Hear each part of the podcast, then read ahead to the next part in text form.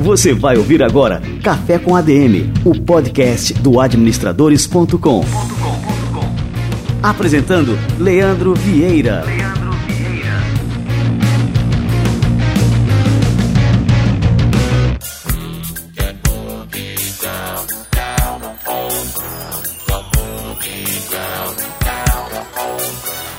E aí, galera, está no ar o episódio número 26 do Café com ADM.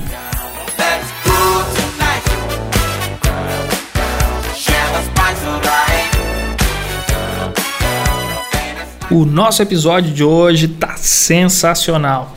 Eu tive o prazer de conversar com uma empreendedora totalmente fora de série, é a Candice Pascoal, fundadora e CEO é, da Kikante, que é a maior plataforma brasileira de crowdfunding. Você já ouviu falar nisso? Financiamento coletivo?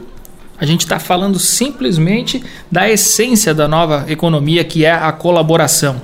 Então nós vamos ter aqui uma verdadeira aula sobre crowdfunding com a Candice Pascoal daqui a pouquinho. Tem mais surpresas ainda nesse episódio de hoje do Café com a DM. E eu vou logo revelar a primeira aqui para você. Seguinte, a gente vai lançar aqui agora, nesse segundo, a primeira promoção do Café com a DM. E ela vai ser essa primeira promoção exclusiva apenas para os usuários de iPhone ou que tenham algum aparelho, um tablet da Apple. Ah, Leandro, mas eu não tenho iPhone, que injustiça é essa? Calma, cara. Essa é a primeira promoção. A segunda promoção a, a gente vai fazer aí para os usuários também de Android. A promoção é a seguinte: é, quem entrar no aplicativo Podcasts, passar a seguir o Café com a DM, deixar sua avaliação, suas estrelinhas e um comentário falando o que, tá, o que tem achado do programa, aí você pode falar o que quiser e deixa também o seu arroba do Instagram lá no, no comentário, que é a forma como a gente vai é, poder entrar em contato com você caso você seja contemplado nessa primeira promoção. A gente vai olhar os comentários, vai fazer uma reunião desses nomes é, que estão participando da promoção é, em uma planilha e vamos fazer um sorteio através de um aplicativo de é, sorteio de números aleatórios. E o ganhador vai ser contemplado com uma edição, um exemplar do livro Seu Futuro em Administração, escrito por mim. É um livro que já está fora de circulação e que eu tenho somente algumas unidades. Então, uma edição histórica deste livro. Vou fazer uma dedicatória exclusiva aí para você, para você que é, faturar esse prêmio. E as regras são essas, são bem simples, né? Entrar no menu, no, no aplicativo Podcasts, procurar o Café com a DM, passar a seguir, fazer uma avaliação, deixa lá suas estrelas, o seu comentário com o seu arroba do Instagram. Através do seu usuário é que a gente vai conseguir entrar em contato com você no dia 6 de abril, no nosso episódio de número 28. Né, então você tem duas semanas. A gente vai divulgar o vencedor desta primeira promoção. Curtiu? Então entra lá no menu do podcasts do iPhone ou de qualquer outro dispositivo da Apple, procura Café com a DM, curte, é, passa a seguir, deixa seus comentários, sua avaliação e o seu arroba do Instagram. É só assim que você pode concorrer a um exemplar exclusivo e autografado com uma dedicatória, vai ser super bacana, do livro Seu Futuro em Administração, que inclusive vai ser o nosso livro do quadro Livro da Semana, depois da entrevista com a Candice Pascoal. Muito bem, galera, e agora vamos para o nosso bate-papo principal de hoje. Vamos conversar com a Candice Pascoal, CEO e fundadora da Kikante. Vamos lá.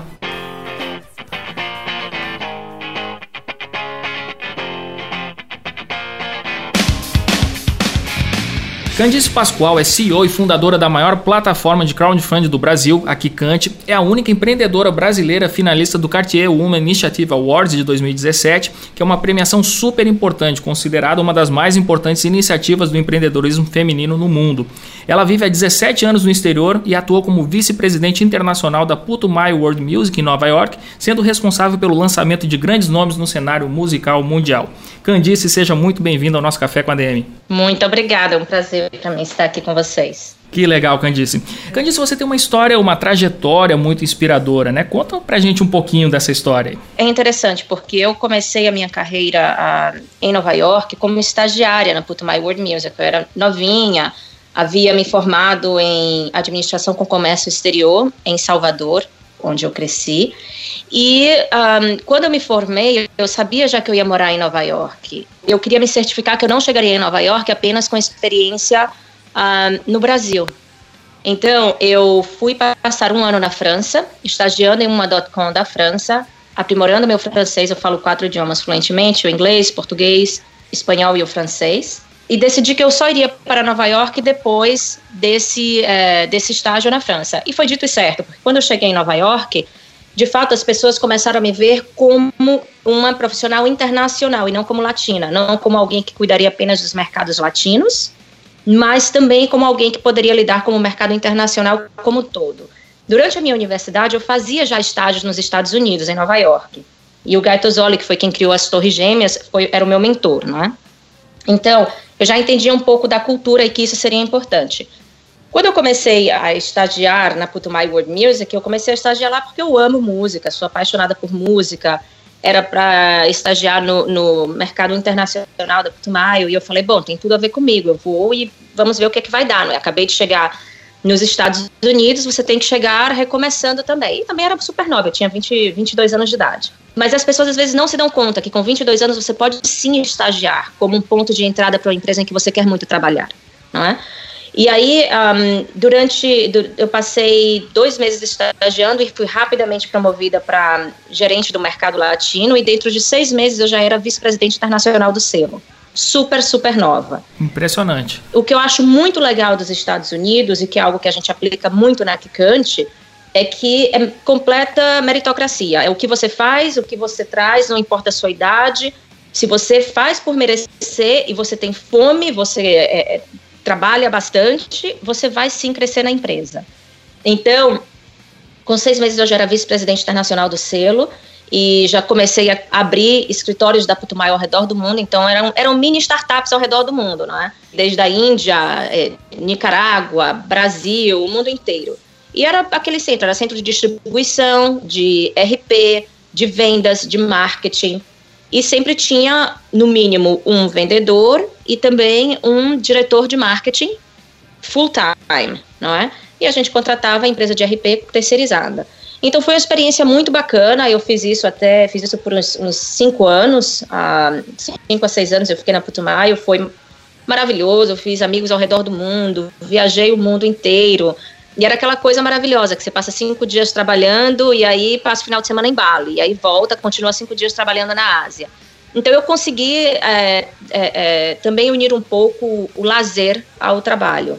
Conheço depois de cinco, seis anos trabalhando na Putumayo, eu falei, bom, tem sido extremamente intenso. Imagina que era uma época em que a indústria da música estava caindo e eu cresci exponencialmente o mercado da Putumayo. Não é? Então era muito trabalho mesmo. É, é não é brincadeira. Se você está em Nova York, você é novinha, VP internacional do maior selo de música, é porque você não brinca. Então, de sete da manhã até duas da manhã eu estava literalmente trabalhando. Era muito, muito intenso mesmo. Como era com algo que eu amo bastante e também tinha essa chance de viajar o mundo enquanto fazia, Embora quando eu viajava era assim, você sai do aeroporto, vai direto para reunião, é uma reunião atrás da outra, não é? Compensava pelo amor à música. Depois de 5, 6 anos na Putumayo, eu decidi que eu queria, eu queria empreender, eu não sabia o quê. Pedi demissão e falei, não, eu vou empreender, eu vou passar um tempo pensando o que é que eu vou fazer. Ah, tenho esse sonho de criar eventos de world music, em que a pessoa entraria em um ambiente e seria exposta a todos os tipos diferentes de arte. Então, meu conceito era que se você entra em um local e você vê que a música da Índia, a poesia do Paquistão, a dança do Peru, a comida brasileira, sabe? E você tem essa experiência direta, as chances de você ter racismo, de você ter preconceito, são muito menores. As chances são muito menores, porque eu acredito que uma das maneiras mais acessíveis de se aceitar uma cultura diferente é por meio da arte. Então, esse era um, eu fiz todo o planejamento disso, e aí enquanto eu estava hum, conversando com meus amigos na indústria e fazendo consultoria para alguns deles, que alguém tem que pagar a conta, né? E enquanto eu fazia isso, eu fui convidada para trabalhar com arrecadação de fundos para grandes organizações. E foi interessante porque eu, eu não conhecia esse mundo, não é? São pessoas que conheciam meu trabalho no mercado internacional, queriam me ter na empresa, mas eu não conhecia muito esse mundo, então eu fui postergando a reunião, postergando. Até que um dia eu falei, poxa, eu estava na Índia, inclusive em uma reunião com o selo da Índia, Eu falei, poxa, mas eles estão insistindo tanto, no mínimo eu tenho que ser educada, ir lá, encontrar com eles, tomar um café e explicar por que eu não vou poder, não é? Porque realmente eles não vão parar de me contactar. E aí, quando eu fui, eu me apaixonei pelo negócio. Eu falei, gente, você vai fazer o bem, multiplicar o bem e favorecer organizações que precisam de pessoas que têm um conhecimento e embasamento um, empresarial grande. Então, eu comecei a trabalhar com captação de fundos para grandes organizações, e aí é, captei bastante fundos para Médicos Sem Fronteiras, Amnistia, Amnistia Internacional, Greenpeace, Handicap Internacional ao redor do mundo. Né? Meu mercado, de novo, era o mercado internacional como um todo. E aí, um dia eu estava me reunindo, sempre o que eu fazia era eu me reunia com as grandes organizações, né, porque elas conseguem ter um departamento estruturado para captação. E eu sempre me reunia com as organizações pequenas dos países também. E aí um dia eu estava sentada na Índia, em uma organização pequena, e criança dormindo no chão, né, conversando com o presidente da organização, é quem faz tudo também, e aí passando rato, e a criança dormindo. Eu olhava aquilo e eu dizia, ele nunca vai conseguir captar fundos, ou seja, sabe, é um, é um ciclo que não vai se completar para ele, ele não vai conseguir ser sustentável, e aquilo, e aquilo me incomodava. Ao mesmo tempo, enquanto eu trabalhava com world music, me incomodava o fato de que eu conheço tantos artistas maravilhosos ao redor do mundo, eles não têm visibilidade internacional. Às vezes não tem visibilidade nem nacional, tem muito talento, mas não tem. Isso começava a brincar um pouco, jogar um pouco na minha cabeça, não é? Então eu sempre falo que se você está na frente de um empreendedorismo social de, de grande impacto, um, você tem que ter uma angústia dentro de você, porque é isso que te move. Não tem como você estar tá na frente de uma startup de empreendedorismo social para causar grande impacto, ou seja, você está fora da sua zona de conforto a todo momento, sem você ter uma angústia que te guia. E a minha angústia era que eu, eu me incomodava que as oportunidades não estavam presentes para todos. E foi aí que eu conheci o crowdfunding. Quando eu conheci o crowdfunding, eu falei, bom, une tudo que eu sei, tudo que eu sempre fiz, e une também uma, uma angústia que eu tenho e uma paixão, não é? Então, une o meio das artes, das organizações, do empreendedorismo, une o meu conhecimento empresarial, meu conhecimento de marketing, e também une a angústia que eu tenho de querer ajudar o outro e a possibilidade de ter uma ferramenta que eu possa fazer isso para todos, não é só para não é só para quem para quem não consegue é, não consegue se estruturar para captar. É também para o grande que consegue se estruturar, mas que vai poder gastar menos com a captação por crowdfunding e com isso colocar mais dinheiro no seu projeto. Ah, eu comecei a pesquisar, passei seis meses no Brasil, ah, já estava com um filhinho, então passei seis meses com meu filho, meu marido, meu enteado, e algo que me incomodava era o fato de que o crowdfunding no Brasil era algo que as plataformas tinham 30 campanhas por mês. Eu falava, gente, mas são milhões de pessoas. Ou o crowdfunding é para a multidão, ou não é uma empresa de impacto social. Então, eu me propus naquele momento que eu iria abrir uma, uma plataforma de crowdfunding no Brasil no modelo americano. Pesquisei todo o mercado brasileiro, pesquisei o mercado internacional, fiz uma viagem para Nova York, uma viagem de três dias, captei um milhão de dólares como seed money para a empresa e comecei então não sou não sou desenvolvedora, comecei a contratar a empresa para desenvolver, comecei a, a, montar o time eu tinha dois planos, um no dia do meu lançamento eu já teria que ter 21 campanhas, que era a média das outras plataformas. Então o meu ponto era, se realmente o que eu quero é impacto social, eu tenho que lançar com o que as plataformas têm feito nos últimos três anos.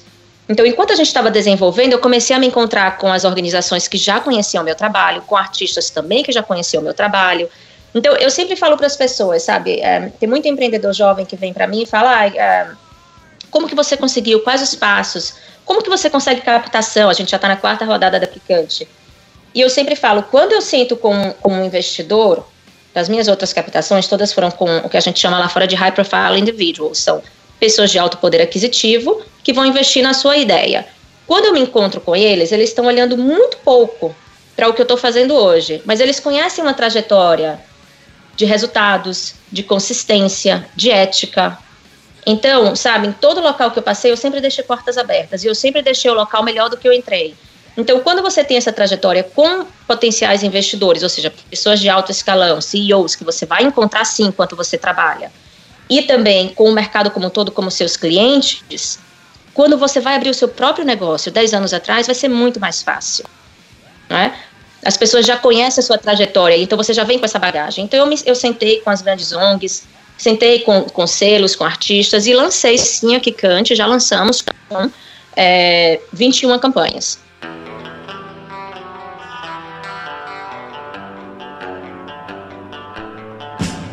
Nessa época eu queria pontuar, só para a gente saber aqui em que estágio né, desse tipo de negócio no Brasil a gente se encontrava. Quantos players já existiam aqui no Brasil? A mesma quantidade. Acontece que todo ano as quatro novas plataformas ah, um, são lançadas e outras três são terminadas. Então, crowdfunding é um modelo de negócio para quem quer fazer impacto social. A taxa é muito baixa é uma taxa que é maior do que a taxa dos Estados Unidos, mas os impostos no Brasil e o custo do Brasil é exponencialmente maior. Então é algo que ou você está nisso porque você tem muita paixão e porque você tem uma missão interna, ou vai ser uma trajetória muito, mas muito difícil. Então a gente vê sempre os mesmos players assim na vanguarda é, do, do crowdfunding no Brasil. Então ali a gente, enquanto eu estava desenvolvendo, essa é uma dica que eu sempre dou para quem está lançando um novo negócio, se você tá, está desenvolvendo o produto, já começa a prospectar o mercado para você não lançar com produto zerado. Isso é uma dica excelente. Sim, não adianta começar uma loja virtual sem ter os produtos, né? Tem que ter Exato. uma vitrine para mostrar. Ou sem ter os primeiros clientes até mesmo. Porque o seu cliente ele vai ser o boca a boca. Então, se você vai lançar uma loja virtual e você já tem o nicho, vai avisando as pessoas anteriormente. E quando você lançar, você já os convida. Então, minha estratégia no caso da Kikante que nós somos o marketplace, não é? Era lançar não só com 21 campanhas, mas 21 campanhas de VIPs, pessoas que trariam também o público deles e que também me ajudariam a promover a marca Kikante. Então, Médicos Sem Fronteiras, Greenpeace, On Safari, é, Jazzista super conceituado. Então, a gente lançou com um mix legal de criadores. Então, assim que a gente lançou, essas pessoas estavam não só promovendo a campanha deles, mas também a empresa. Não ia te perguntar agora, eu fiquei super curioso. Você disse que passou seis meses no Brasil e depois disso, acredito você voltou é, para o exterior. Você vive hoje na Europa, né? E como é que é comandar um negócio que é o número um aqui no Brasil, no, no seu nicho, e sendo que você, é, comandando esse negócio, está fora do Brasil? Não aconselhável. Tem duas coisas que eu falo. Uma, eu estava em posições de, de posições executivas, assim, sempre era o, o dono da, de uma grande empresa, logo depois eu. Um, na Europa e Estados Unidos resolvi empreender. Então, essa foi a primeira, o primeiro erro que eu cometi, não é? Porque é uma vida difícil. A vida de executiva, de grande empresa, Europa e Estados Unidos é uma vida muito mais tranquila. E o segundo, essa coisa de eu estar aqui na Europa e lançar no Brasil. Mas, assim, eu lancei no Brasil por essa missão mesmo com o mercado, essa, essa vontade de querer mudar e impactar o, o mercado brasileiro de, de financiamento coletivo. Não é fácil, é difícil, mas eu sempre trabalhei com o mercado internacional. Então, eu, já, eu sempre tive times em 30, 40 países. Não é? Então, o meu inbox era algo de loucura, que você olhava, meu inbox eram 300 mensagens descendo em quatro idiomas diferentes a todo momento. Não é? Então, então esse dinamismo já, já, já é parte do, do meu treinamento mental, digamos, não é? desde o comecinho. E essa coisa de trabalhar com times que estão fora. Então, um ponto que eu aconselho, se você tem times que está fora, que está longe, se você tem o interesse de. Até se você tem uma startup no Brasil e vai lançar fora do Brasil, gente, lança sim fora do Brasil. Booking.com, por exemplo, que as pessoas pensam que é americana, é da Holanda.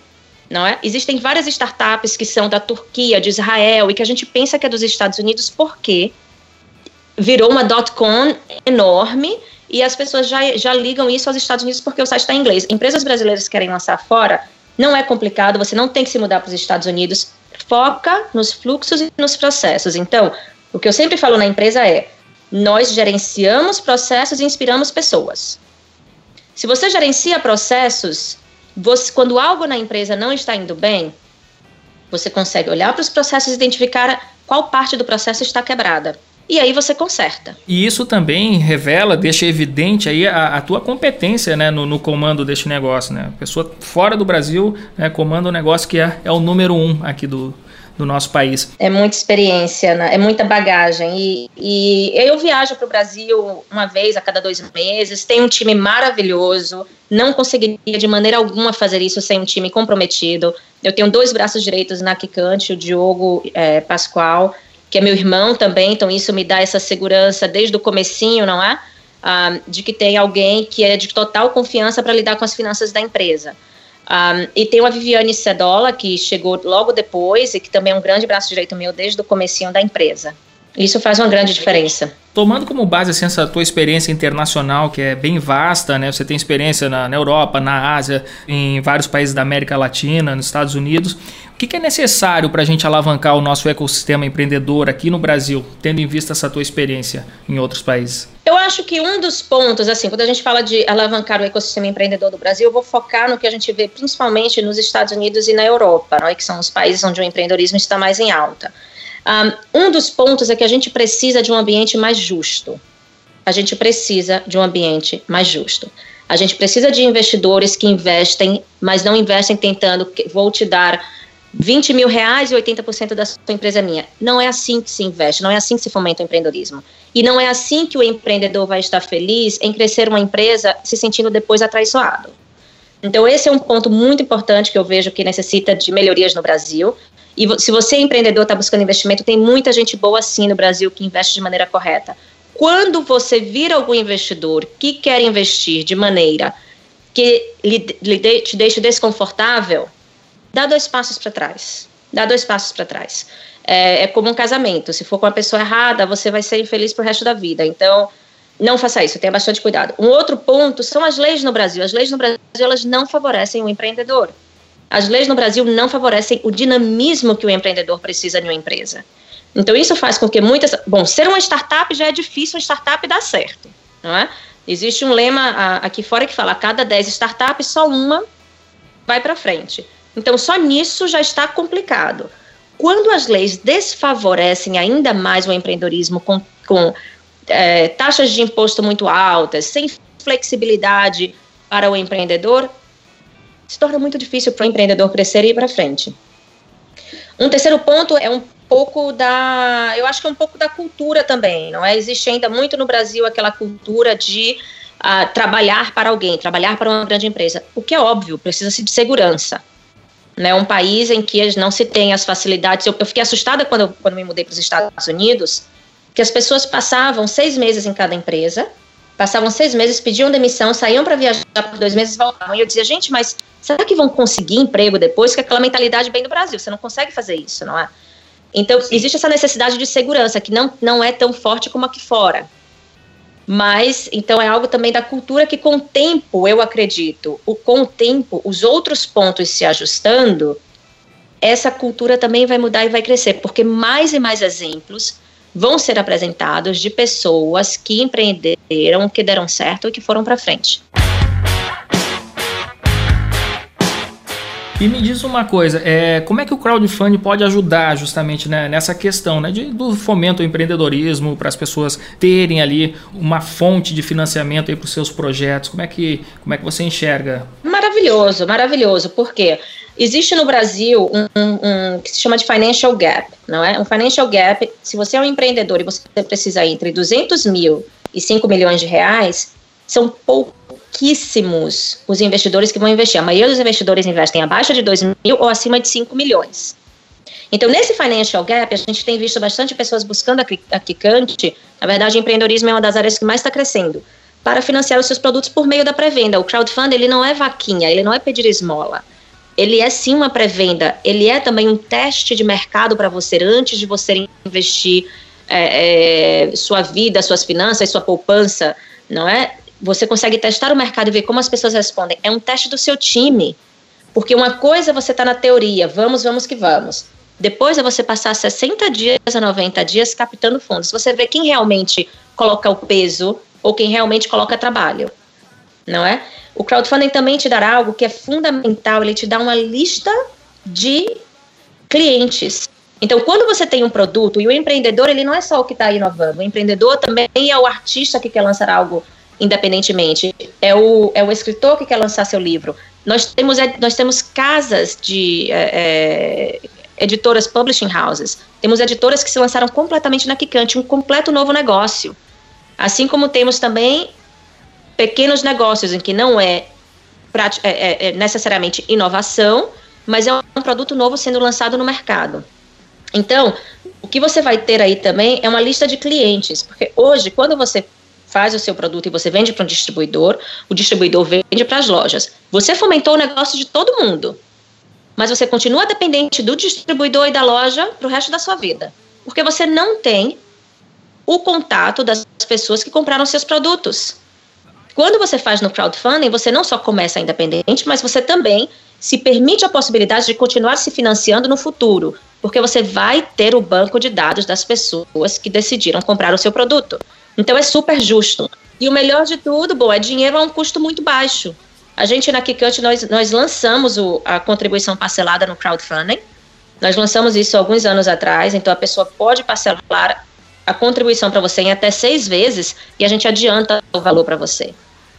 Então são várias, é, são várias vários pluses, né, de se lançar por meio de um financiamento coletivo. E me diz uma coisa, como é que você enxerga é, o estágio de, de maturidade desse mercado no Brasil de crowdfunding? Então, quando a gente olha o, o mercado de e-commerce como um todo, o Brasil ele está 10 anos atrás do desenvolvimento nos Estados Unidos. E a gente vê o mesmo uh, na Kikante. Então, a gente olha um Kickstarter, Indiegogo ou GoFundMe, que são os maiores sites de crowdfunding do mundo, nós estamos cerca de 10 anos atrás no, no desenvolvimento. Porém, nós estamos crescendo a uma taxa muito maior do que eles cresceram. A gente já foi até comparada lá fora pela Forbes como a Indiegogo do Brasil.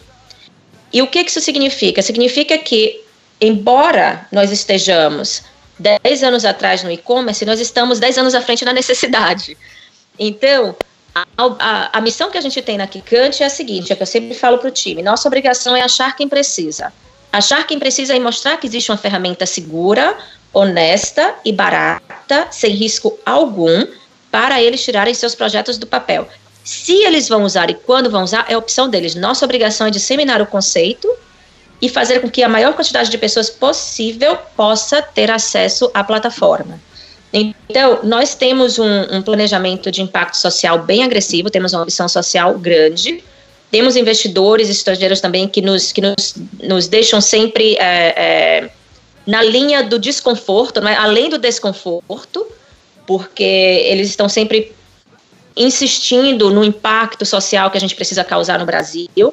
Então, eu estimo que nos próximos cinco anos a Kikante vai estar no mínimo, no mínimo, dez vezes maior do que ela já é hoje. Olha só que legal. É legal você compartilhar com a gente também essa visão de futuro, né?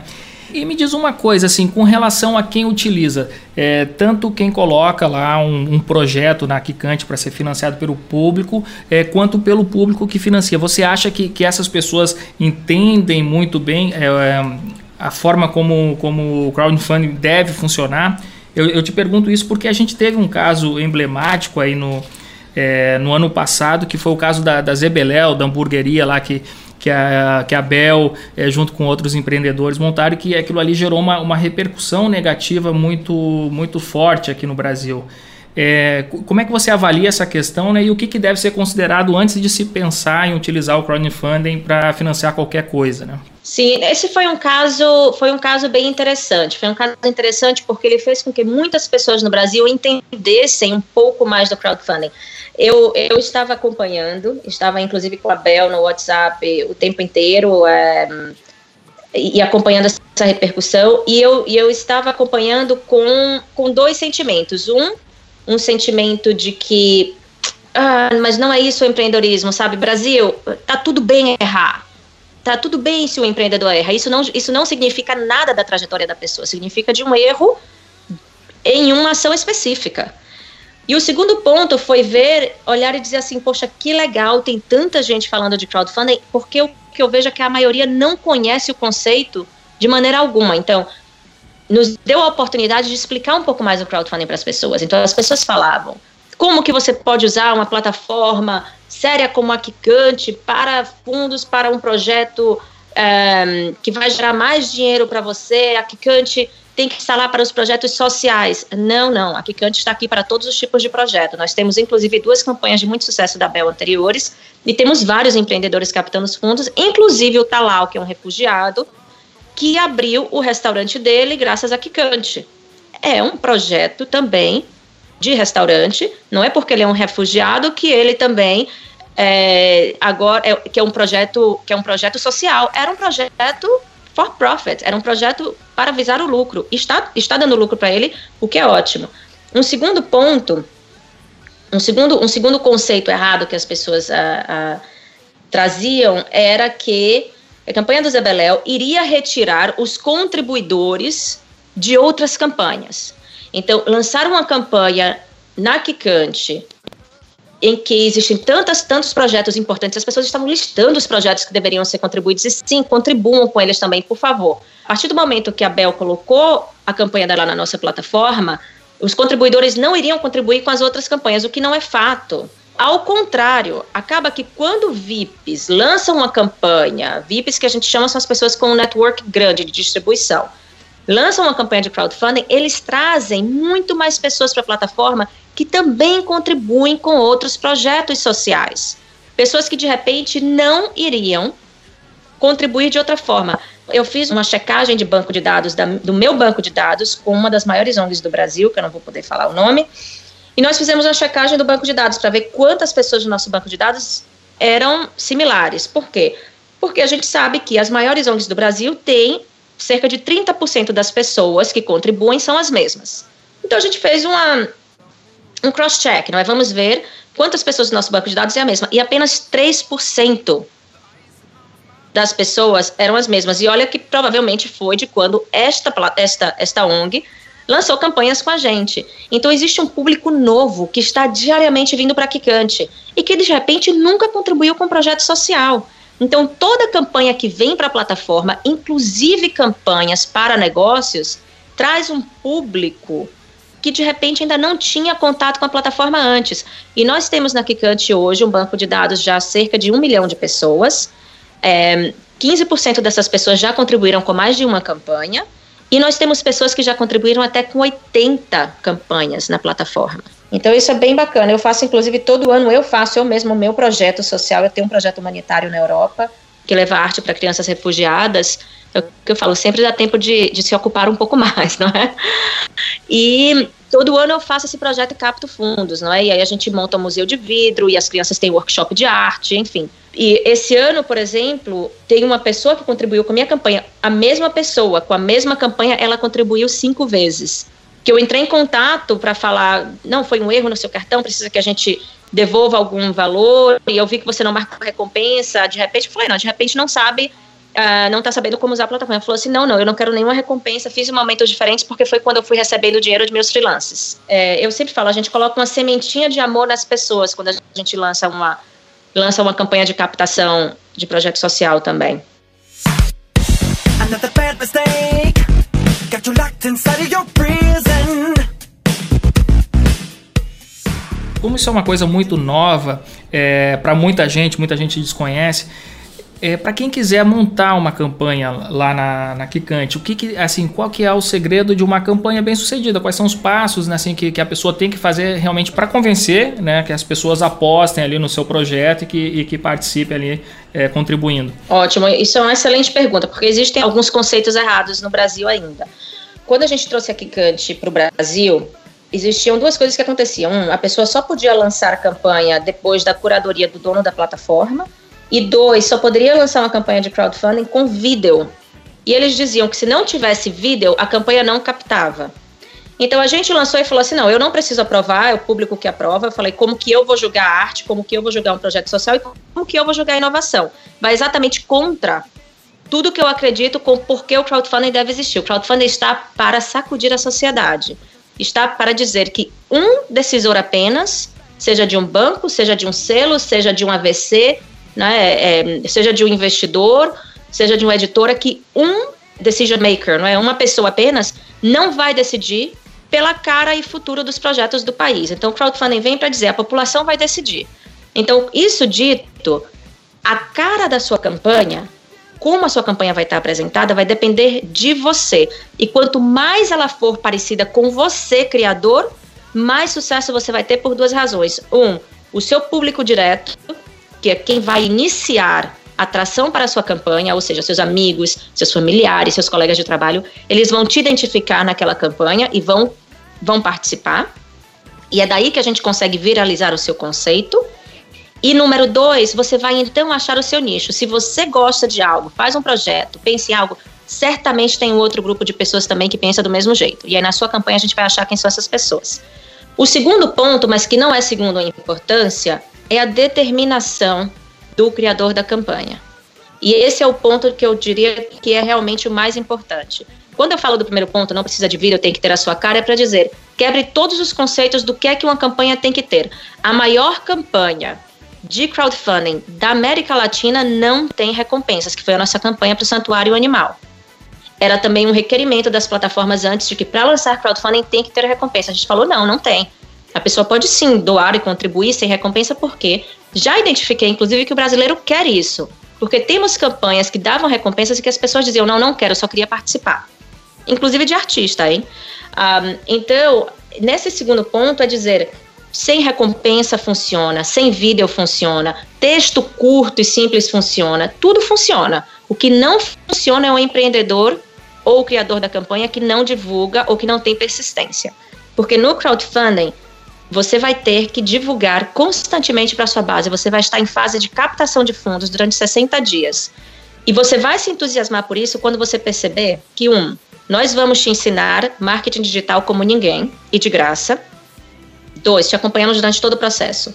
Você vai não só captar fundos, mas também vai dar visibilidade para o seu projeto e para você.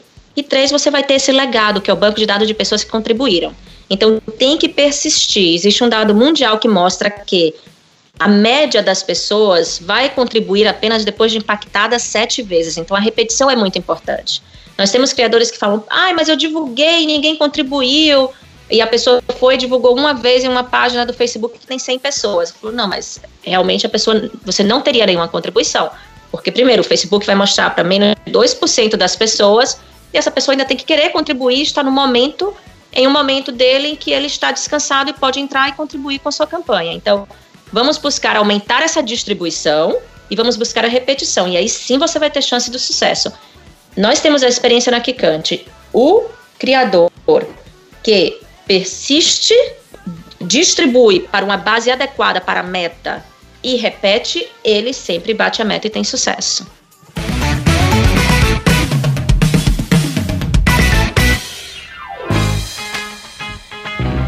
Você acha assim que qualquer empresa, qualquer empreendedor, independente do, do porte dele, ele pode utilizar é, uma plataforma como a Kikante para os seus projetos?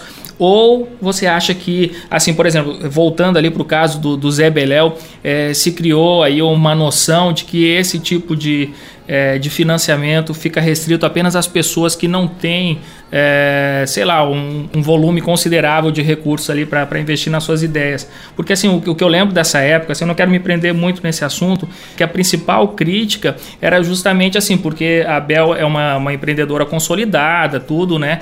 Tinha um outro que era um vencedor do, de um programa, de um reality show, que tinha é, ganhado ali um, um, uma boa grana, não lembro quanto é que era exatamente. Então a crítica era, pô, por que, que essas pessoas que têm dinheiro estão pedindo mais dinheiro é, do público, né? Para financiar ali o seu projeto. É, porque assim, é, o conceito de que porque você tem 100 mil, 200 mil, ou porque você tem uma empresa, você não deve lançar um crowdfunding, parte do conceito de crowdfunding é vaquinha. Não é. Se ele estivesse buscando de um investidor, seria ok, não seria? Crowdfunding é a mesma coisa, apenas não é um decisor apenas, mas são várias pessoas e já é uma pré-venda do seu produto. Então, um, o que eu diria é, o único crowdfunding que não vai dar certo, e, o, e aquele crowdfunding do Zabeléu, inclusive, teria batido a meta tranquilo, eles optaram por retirar, embora as pessoas continuassem contribuindo, o público da Bel, eles não queriam que a campanha saísse do ar, porque eles queriam participar. Em um dia bateu 20 mil reais. E assim, a rede repercutindo e as pessoas contribuindo, 500, 100, mil sem problema nenhum. O que, que acontece? Quando você vai lançar uma campanha de financiamento coletivo, o mais importante é você pensar qual é a sua meta e qual é o seu network, ou seja, qual é a sua distribuição.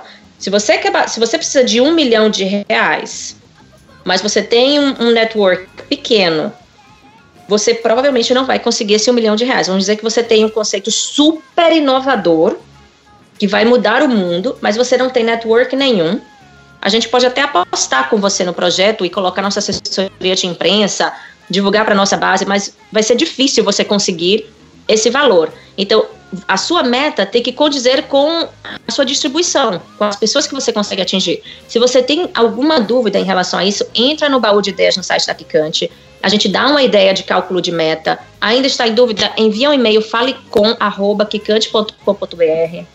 Nós respondemos todas as, todas as perguntas uh, que são enviadas para a gente com 24 horas. Inclusive, minha irmã é a diretora de atendimento, que fala com todo mundo.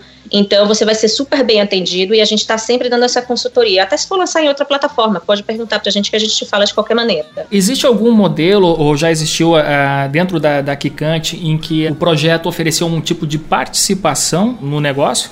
Nós não trabalhamos ainda com equity crowdfunding, é uma opção nossa, porque um, ainda não está completamente regulamentado no Brasil. Então, nós optamos por esperar a regulamentação e então decidir também se tem a ver com o nosso modelo de negócios. Nosso modelo de negócios é escalonável, nós queremos impactar o Brasil, então o, a regulamentação tem que ser de maneira que uh, continue favorecendo essa, esse crescimento rápido de impacto social.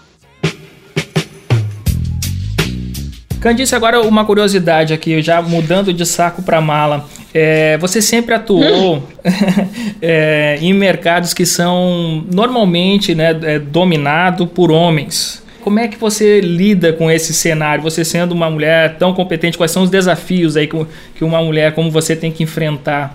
Justamente aí para se sobressair em um cenário que, que ainda existe muito machismo, muita visão distorcida do papel e da importância e relevância da mulher? Eu acho a pergunta muito importante, interessante e super relevante. Eu sempre fui muito direta, sempre fui muito determinada, mas principalmente eu sempre fui muito direta. Então, eu acho que quando eu estou no ambiente, e você está certo, imagina não só um ambiente em que geralmente são homens, mas está falando de uma carreira é, que eu criei nos Estados Unidos e na Europa, em que certamente a quantidade de latinos em posição de liderança são poucos, não é? Não são tantos. Então, não só.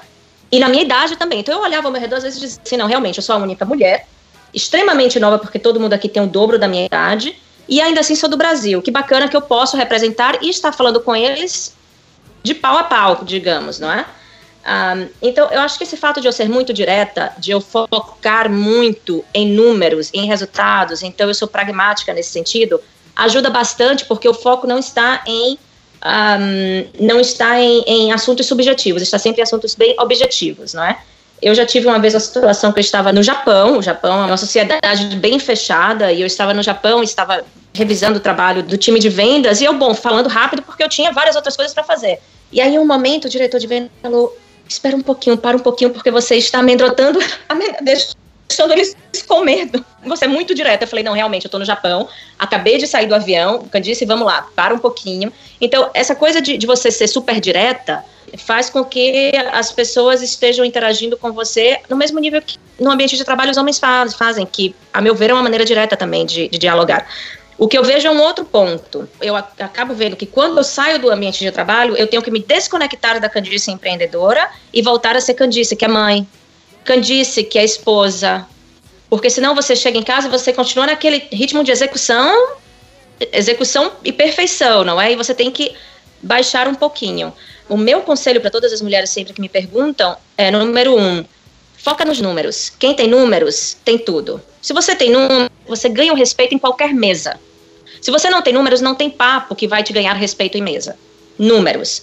E número dois, não tenha medo de ser mulher. Eu lembro quando eu era ainda novinha, eu estava na faculdade, estagiava no World Trade Center Association em Nova York, que ficava nas Torres Gêmeas, não é? E como eu falei, a pessoa que fundou o conceito das Torres Gêmeas, Guy Tozzoli, era meu mentor na universidade. E ele falou: Olha, sabe, você é muito inteligente, você é muito rápida e eu já vi que você quer. Você quer realmente crescer, você quer fazer as coisas, eu vou ser seu mentor. Eu falei: Poxa, que ótimo, imagina, né? E aí, todos os dias, no final do dia, ele passava uma, duas horas comigo, conversando. E aí, um dia, ele virou para mim e falou: nunca perca o seu lado feminino. As mulheres, hoje, estão conquistando espaços grandes uh, no ambiente de trabalho e você também vai conquistar. Eu vejo isso em você.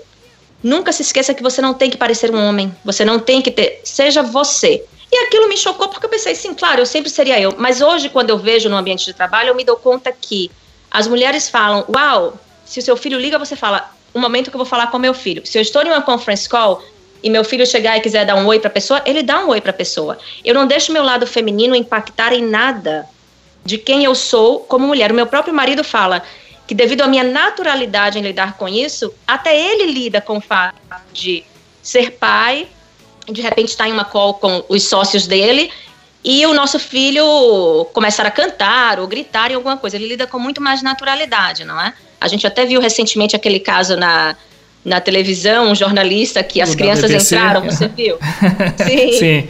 E aí meu marido falou, se fosse você, você tinha agido com muito mais naturalidade. Eu falei, pois é, mas, né? Então eu acho que tem isso, acho que um, sabe, foca nos números, foca no resultado, foca no trabalho, seja direta. É, se alguém é, é falar algo que você sinta que ultrapassou um limite, fale, olha, esse limite aí é melhor não ultrapassar. Eu já falei, não é? E a pessoa para. Não leva na brincadeirinha, não fica com medo, ah, se eu falar vou perder o emprego, não. Quando você se impõe, as pessoas vão te respeitar ainda mais. Você é mãe, você é mulher, tem cabelo longo, quer usar vestido, eu uso sempre vestido e saia. Eu nunca uso calça para reunião. Então, assim, tudo isso, seja você. E você sendo quem você é, você vai ganhar o respeito das pessoas. Você não precisa mudar quem você é. É tudo apenas sobre resultados. Ô, Candice, eu queria te agradecer demais aqui pela presença no nosso Imagina. Café com ADM. É, tenho certeza que a turma que escutou o nosso podcast até agora está adorando e queria que você passasse aí o, o, site da Kikante e formas de contato com você, como é que as pessoas podem te achar aí nas redes sociais para acompanhar um pouco mais da sua vida e do seu trabalho. Perfeito. Kikante é bom K-I-C-K A-N-T-E.com.br. Eu estou no Instagram, Candice Pascoal no Instagram, estou no Facebook, Candice Pascoal, no LinkedIn também. O meu e-mail é super fácil, candice.quicante.com.br. Estou sempre me comunicando com todos, adoro. E quem tiver alguma ideia, precisar de fundos, ou quiser só bater papo, trocar uma palavra, pode sim entrar em contato comigo, que vai ser o maior prazer. E muito prazer mesmo de estar com você aqui no Café com a DM. Leandro, você sabe que eu sou fã. Valeu demais, te agradeço e até uma próxima vez aí, né? Até, um beijo. gonna fly away. Glad you're going my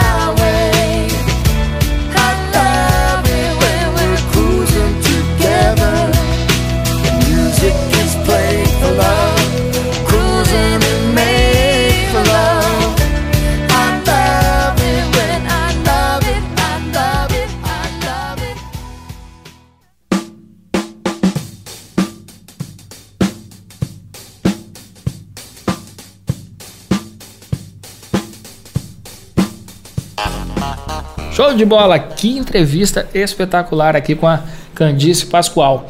E eu acho que essa lição que ela deixa aqui, essa dica que ela deixa, é, especialmente para as mulheres, vale para toda e qualquer pessoa.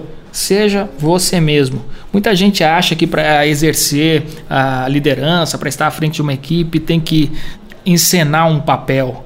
E muitas vezes, quando a pessoa cai nesse erro, esse papel a gente vê como uma encenação forçada. E quando não existe autenticidade na liderança, não existe o respeito é, dos liderados. Eu nem sei se eu já contei isso aqui para vocês, mas eu costumo é, contar em palestras, em apresentações, que quando eu saí da adolescência, tinha ali por 18, 19 anos, sempre fui é, tipo encarado como o palhaço da família, aquele o mais engraçado, mais extrovertido.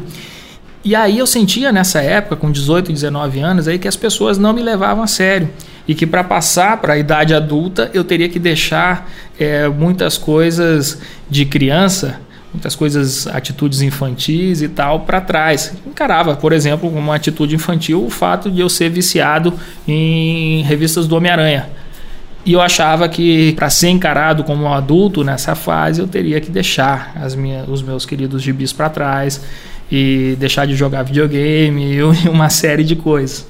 Aí o que, que aconteceu? Eu, eu, eu me tornei extremamente antipático aí né, nessa fase dos meus 18, 19 anos, tentando né, é, parecer que eu era um cara sério, adulto e tal. Primeira coisa que eu fiz foi doar os meus gibis eu tinha uma coleção de milhares de gibis aí, de super-heróis, da Disney, um monte de coisa. Cara, isso me dói até hoje. O lado bom é que eu, eu sei que muitas crianças e adolescentes é, aproveitaram essa minha, minha grande coleção. Mas, mas eu sinto uma saudade daquelas revistas que eu tinha, né? Deixei meu videogame de lado e passei a tentar moldar a minha natureza para um padrão que eu pensava, que a sociedade esperava de mim, que as pessoas esperavam de um garoto sair da adolescência e entrando na idade adulta. Cara, que tempo perdido! Isso foi realmente perder tempo, porque você não precisa ser uma pessoa diferente do que você é para ter o respeito das outras pessoas. E é isso que a Candice falou: o que importa são os seus resultados, o que importa é a sua competência é, para entregar alguma coisa que você se propõe a fazer. Se você é uma pessoa alegre, de bem com a vida, que gosta de brincar, você não precisa mudar isso para exercer qualquer tipo de função, qualquer tipo de trabalho. Você pode continuar sendo você mesmo. E, e acho que é isso, né? O mundo não, não pode tentar moldar as pessoas para um determinado padrão, alguma determinada personalidade. Cada um é o que é. Então, respeite sua natureza. A vida é muito curta para tentar ser uma pessoa que você não é. E com relação à liderança, empreendedorismo, esqueça qualquer manual, esqueça qualquer é, dica que você leu por aí a, a respeito da personalidade que você tem que ter, da postura que você tem que ter como líder. Não, seja você mesmo. Se você tiver um propósito, você vai ser capaz de transmitir esse propósito, contaminar a sua equipe com a sua visão. E se você for você mesmo, você vai ter muito mais assertividade e sucesso no compartilhamento é, dessa visão com o seu grupo, com o seu time, é, com o pessoal é, da sua empresa. E esse é o recado. Em bom português, seja você mesmo. Em bom inglês, just be yourself. Legal, né? Livro da semana.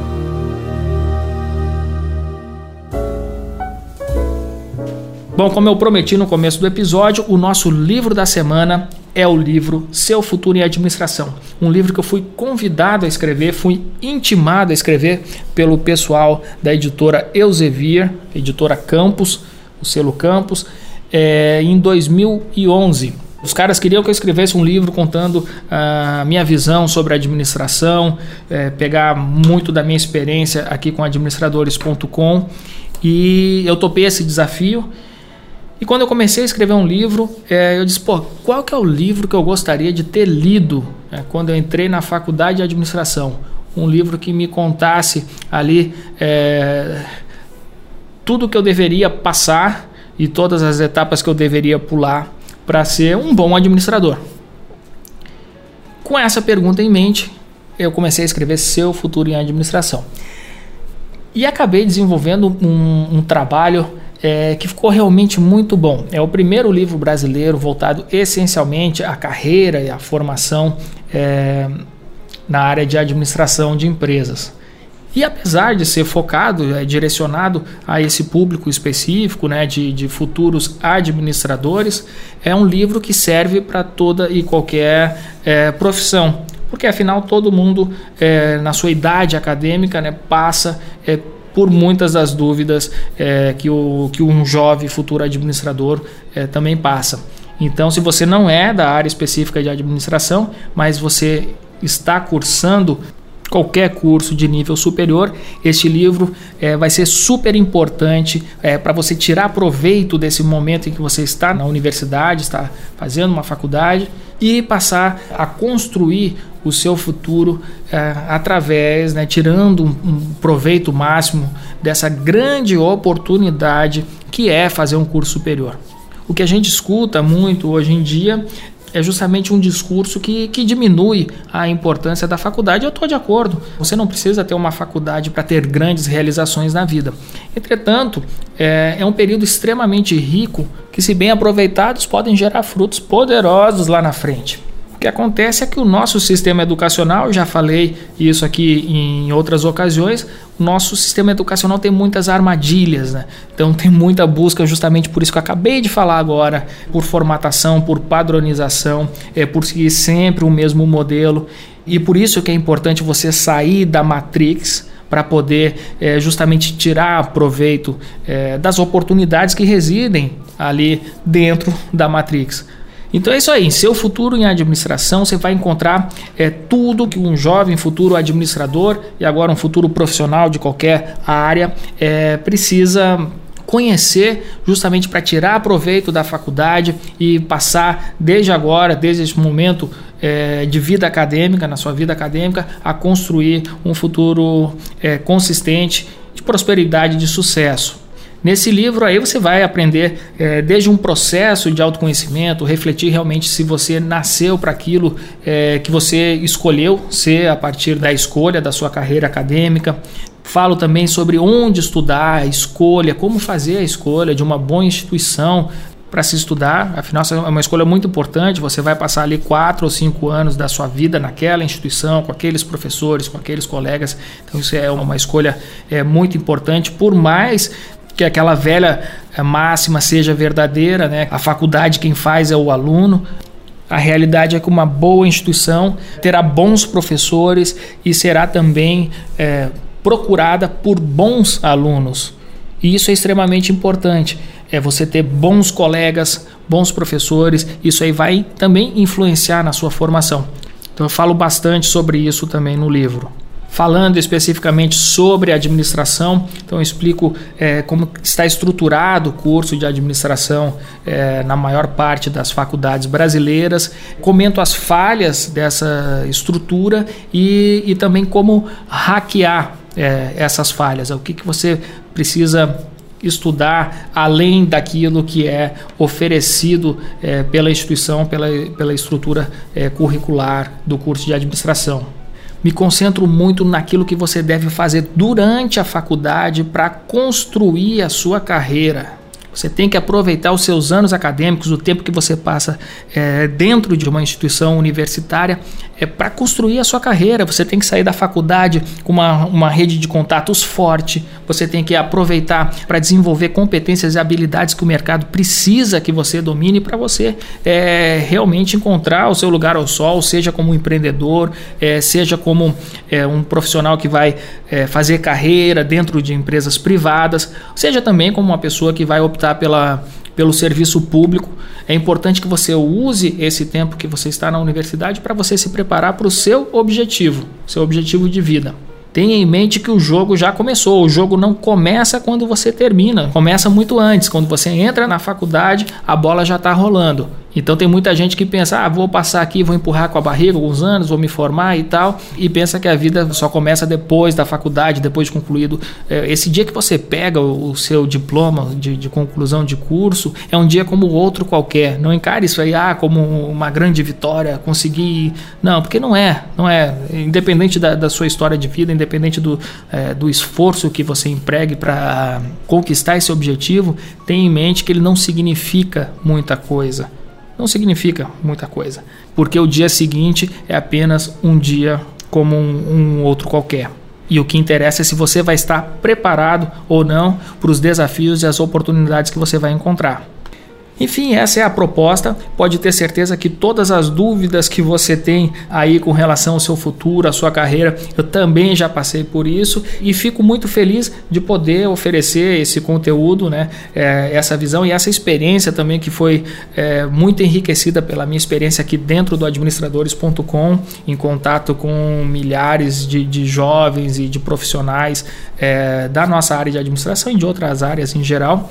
Eh, que acabaram justamente é, enriquecendo a minha visão sobre esse assunto, sobre a importância é, também dessa área que é tão desafiadora e tão instigante que é a administração de empresas. Essa é a minha dica de leitura da semana, Seu Futuro em Administração. Ele está é, disponível para download gratuito, gratuito, olha só galera, no endereço que a gente vai colocar na descrição é, do episódio e Lembrando que você pode concorrer a um exemplar exclusivo com uma dedicatória que eu vou ter o maior prazer de fazer é, para você, ganhador dessa promoção, primeira promoção que a gente está lançando aqui no Café com a DM, de quem entrar lá no menu do podcasts do, do iOS, do seu iPhone ou do seu dispositivo Apple e passar a seguir o Café com a DM, fazer a sua avaliação lá com as suas estrelinhas, deixar o seu comentário com o seu arroba do Instagram e aí a gente vai fazer um sorteio que a gente vai revelar no episódio de número 28, ou seja, daqui a duas semanas,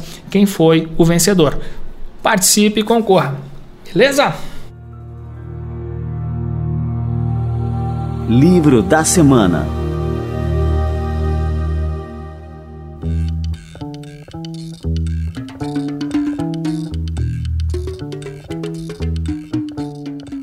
Então, galera, é isso aí. Estamos chegando ao final de mais um Café com a DM. Este foi o nosso episódio número 26. Semana que vem mais surpresas aqui para vocês. Espero que você tenha curtido. Valeu? Um grande abraço e até a próxima semana com mais um Café com a DM.